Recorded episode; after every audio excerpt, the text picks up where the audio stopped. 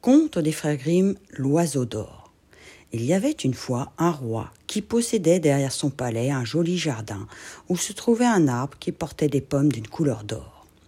Il arriva qu'en automne, lorsque les pommes furent mûres, le roi les compta et que le jour suivant, il s'en trouva une de moins. En conséquence, le roi ordonna qu'à l'avenir, quelqu'un veillerait toutes les nuits au pied de l'arbre. Comme il avait trois fils, il confia d'abord ce soin à l'aîné, mais vers minuit, celui-ci n'eut plus la force de lutter contre le sommeil, et le matin suivant, il manquait une deuxième pomme.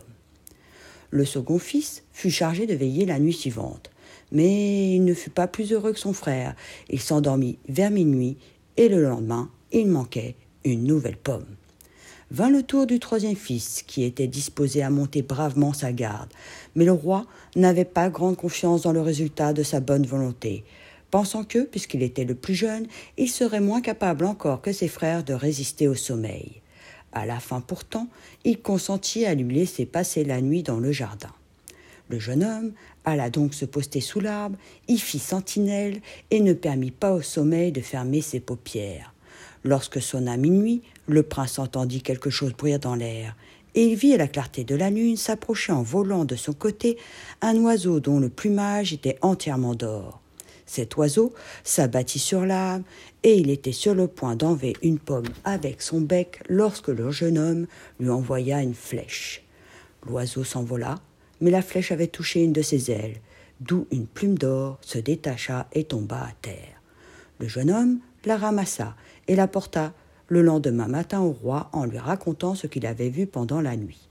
Le roi assembla son conseil, et chacun fut d'avis qu'une telle plume valait autant que le royaume tout entier.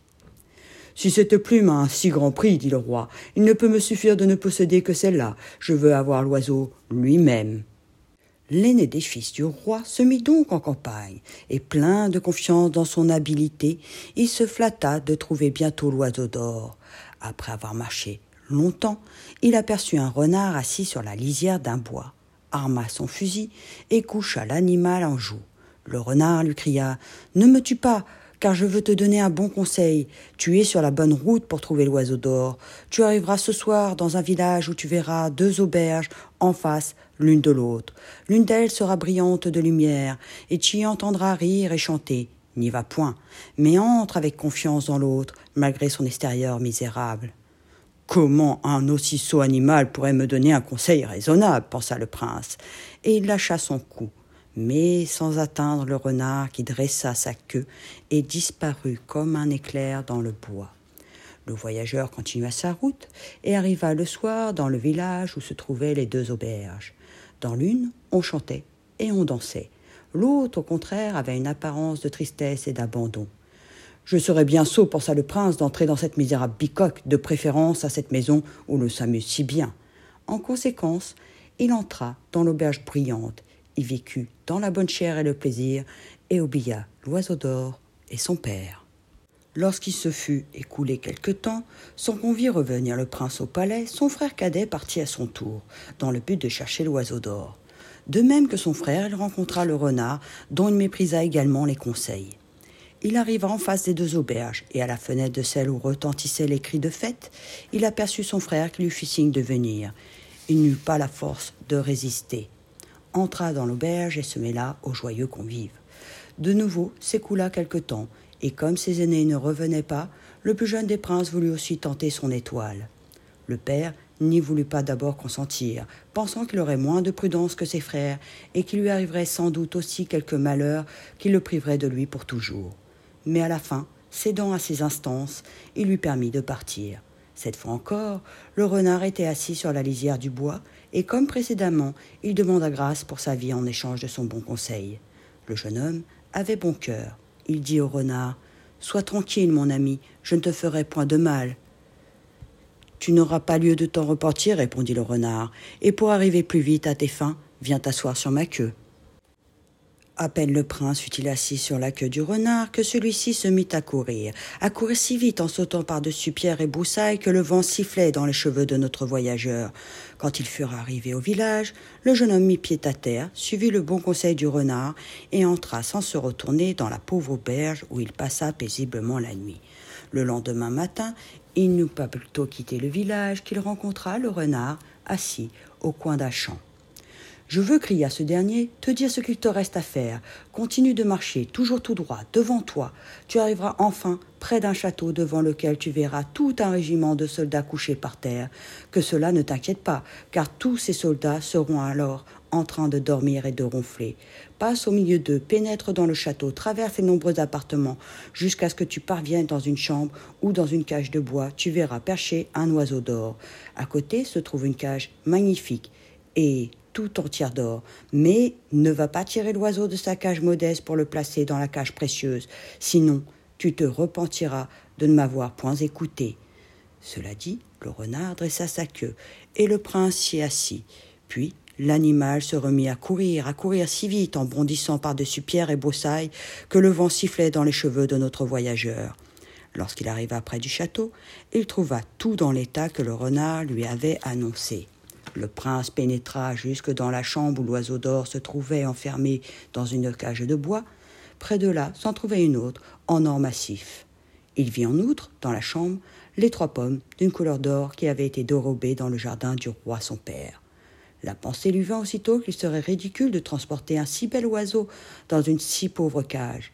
Il ouvrit la porte, saisit le noble animal et le plaça dans la cage d'or. Au même instant, l'oiseau poussa un cri perçant. Les soldats s'éveillèrent, se précipitèrent dans le château et emmenèrent le prince en prison. Le lendemain matin, il comparut devant un tribunal militaire et fut condamné à la peine de mort.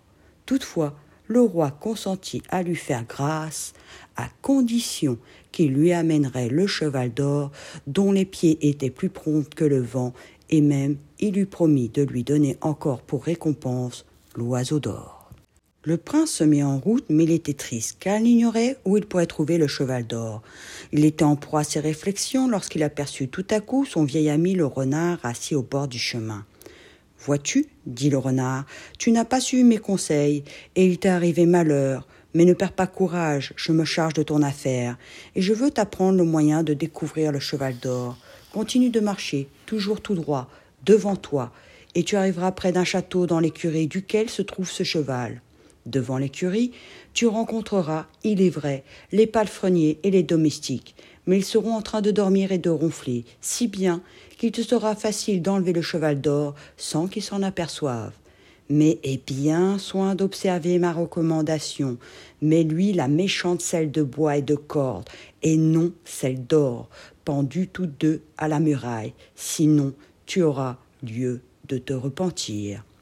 Cela dit, le renard dressa sa queue. Le prince s'y assit et l'animal se mit à courir, à courir si vite en bondissant par-dessus pierres et broussailles que le vent sifflait dans les cheveux de notre voyageur.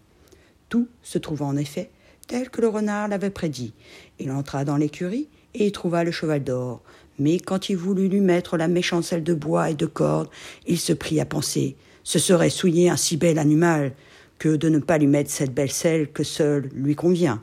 La belle selle n'eût pas plutôt effleuré la peau du noble cheval qui se mit à hennir fortement.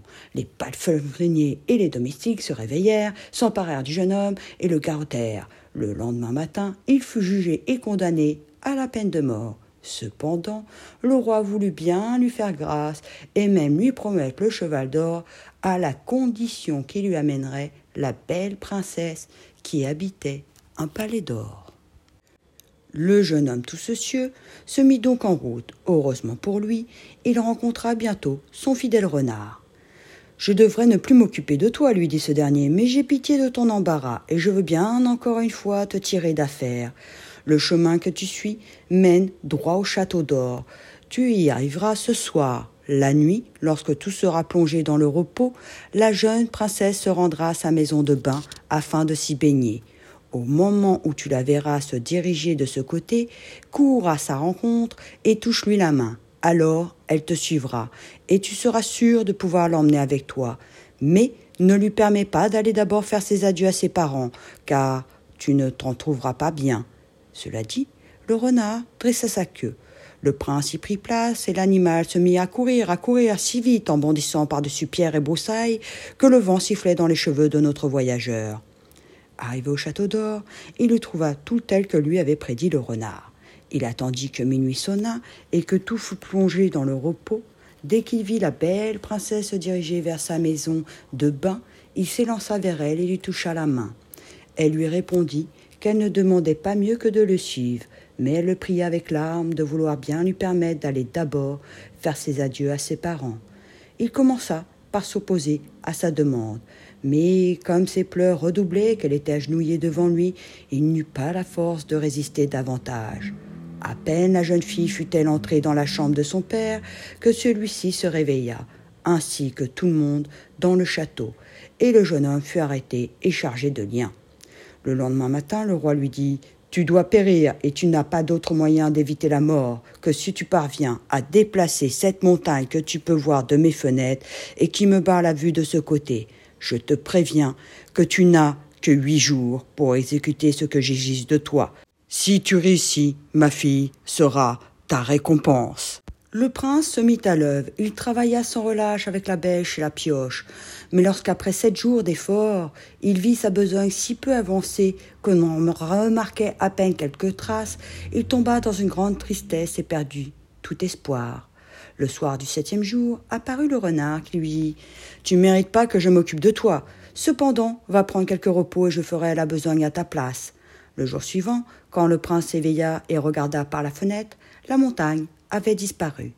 Il alla tout joyeux annoncer au roi que son désir était satisfait, et bon gré mal gré, celui-ci dut tenir sa parole et lui donner sa fille. Les deux fiancés se mirent donc en route, et le fidèle renard ne tarda pas à se présenter à eux. Tu possèdes maintenant le plus précieux trésor, dit-il au prince, mais à la jeune fille du palais d'or appartient aussi le cheval d'or. Comment pourrais-je me le procurer demanda le jeune homme. Je vais te l'apprendre, répondit le renard. Commence par ramener la belle princesse au roi qui t'a envoyé vers le palais d'or. Il en éprouvera une telle joie qui te donnera le cheval d'or. Monte-le aussitôt. Tends un signe d'adieu, la main à tout le monde en finissant par la belle princesse. Et dès que tu auras saisi cette dernière, tire-la vivement à toi. Puis lance ton cheval, et personne ne sera capable de t'atteindre, car ce cheval court plus vite que le vent. Tout se passa suivant les recommandations du renard, et le jeune homme enleva la belle princesse sur le cheval d'or.